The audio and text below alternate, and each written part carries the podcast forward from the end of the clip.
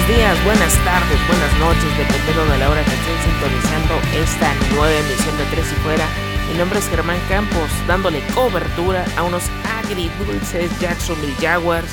Por más que hubo cosas positivas en este duelo de fieras, nada más no se pudo lograr el resultado, pero así son las cosas en la NFL. Sígueme en Twitter, arroba GKB90, GSAVE90. De igual manera, la cuenta de arroba tres y fuera Jaguars para hablar, para discutir todo lo relacionado a este choque de trenes. Las lesiones, eh, los infectados por esta enfermedad han paralizado a todo mundo. Siguen siendo un dolor de cabeza para todos aquellos que amamos este deporte. Y por supuesto, para las personas como un servidor, que estamos en varias ligas de fantasy fútbol. Se sabía que esto sería una campaña totalmente atípica, pero parece indicar que esto va a ser muy, muy habitual. Así que tomen sus precauciones, esperemos que llegue la mejor solución, incluso si se tiene que cancelar la temporada 2020. Toco madera. Ojalá que eso no pase, pero si no se toma en cuenta este panorama, creo que no se va a poder avanzar en esta situación. Pasando al duelo que nos corresponde, los Cincinnati Bengals rugieron en la jungla con la primera victoria de Joe Burrow como profesional. Este quarterback novato poco a poco se está afianzando en la NFL, teniendo números muy interesantes. En esta ocasión tuvo 25 de 36 pases completos, 300 yardas, un touchdown y una intercepción obra del linebacker Miles Jack.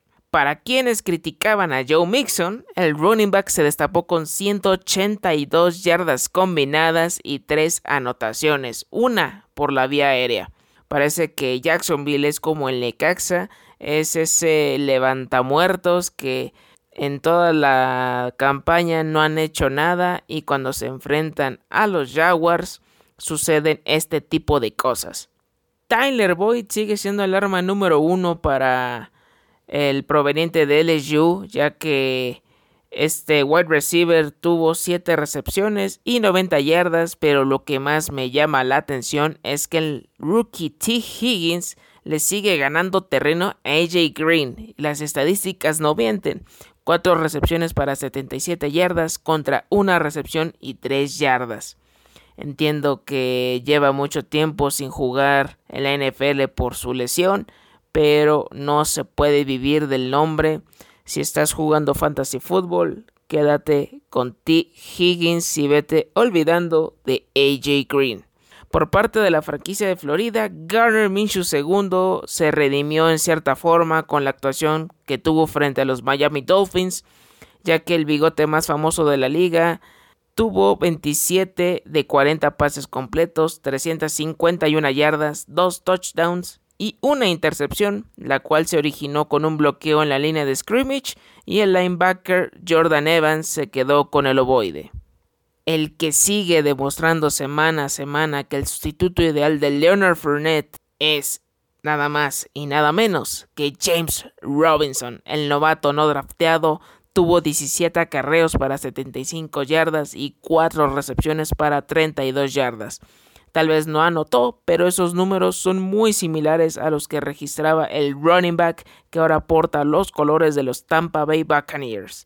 Que Doug Marrone y Jay Gruden le muevan, que no experimenten dándole protagonismo a Raquel Armstead y Divine Sigmo cuando regresen de sus respectivos protocolos. Si esta fórmula te está funcionando, déjala como está por el amor de Deus.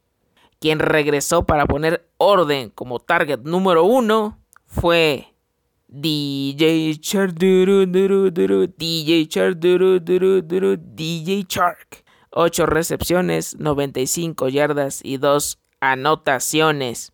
Lo que hizo la temporada pasada no fue una casualidad y ahora en vez de ser una revelación se trata de una realidad guardando proporciones, pero este wide receiver puede ser el próximo Keenan McCardle o Jimmy Smith. Trátalo bien, señor Khan. Quien está teniendo un rol bastante interesante es el señor Lavisca Chenault Jr., ya que se está convirtiendo en el wide receiver número 2 de la ofensiva de los Jaguars y es una navaja suiza ya que puede atrapar el ovoide así como llevarlo por tierra, junto a los destellos de Killan Cole, James O'Shaughnessy, Tyler Eifert o Colin Johnson. Nunca pensé decir esto, pero Didi Westbrook, te extraño, no sé qué estás haciendo regresando patadas, ya quítale el lugar a Chris Conley. A pesar de los cuatro goles de campo de Aldrich Rosas, Cincinnati vence 33 a 25 a Jacksonville.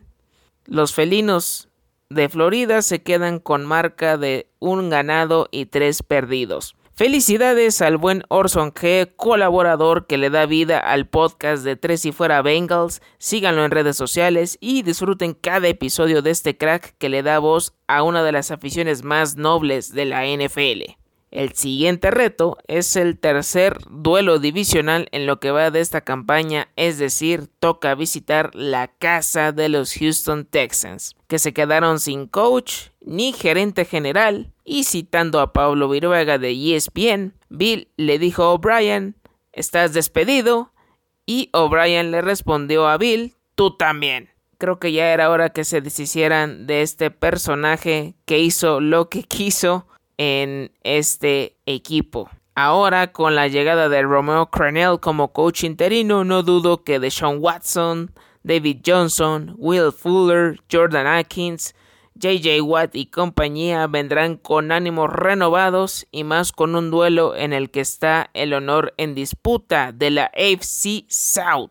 Teniendo en cuenta que las defensivas no son lo mejor de cada franquicia, este será un verdadero shootout lo que me preocupa es que Josh Allen, Miles Jack y CJ Henderson están como cuestionables. Espero que se puedan recuperar para el duelo de este domingo. Por si fuera poco y para que la cuña apriete, los Houston Texans le ganaron los dos partidos de la temporada 2019 a los Jacksonville Jaguars 13 a 12 y 26 a 3. Pero eso no es lo peor, ya que el récord histórico entre ambos equipos es de 23 victorias para los Texans por solamente 13 de los Jaguars. Desde la semana 17 de la temporada 2011, la serie le favorece a los ex muchachos de Bill O'Brien 15 triunfos por solamente 4 descalabros y 9 de esas 15 victorias han sido por 10 o más puntos. Nos traen de hijos y hay que romper la hegemonía, pero tengo que dar la antesala a este momento.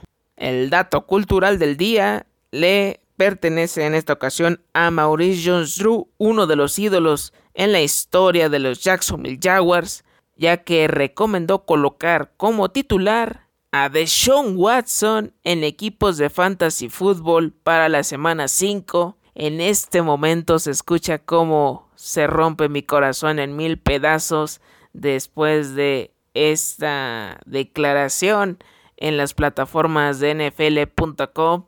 Teniendo en cuenta esto, creo que los Houston Texans se impondrán y tendrán su primer triunfo de la temporada. Yo calculo que será un 28-24 o un 31 a 27.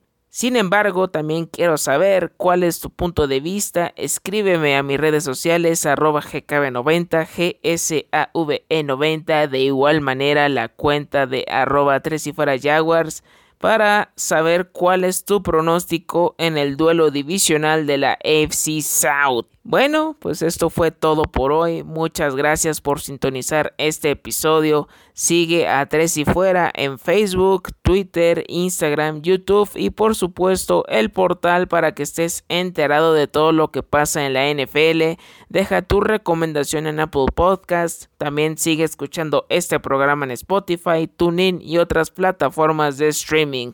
Recuerden, no hagan corajes como Tom Brady. Hasta la próxima.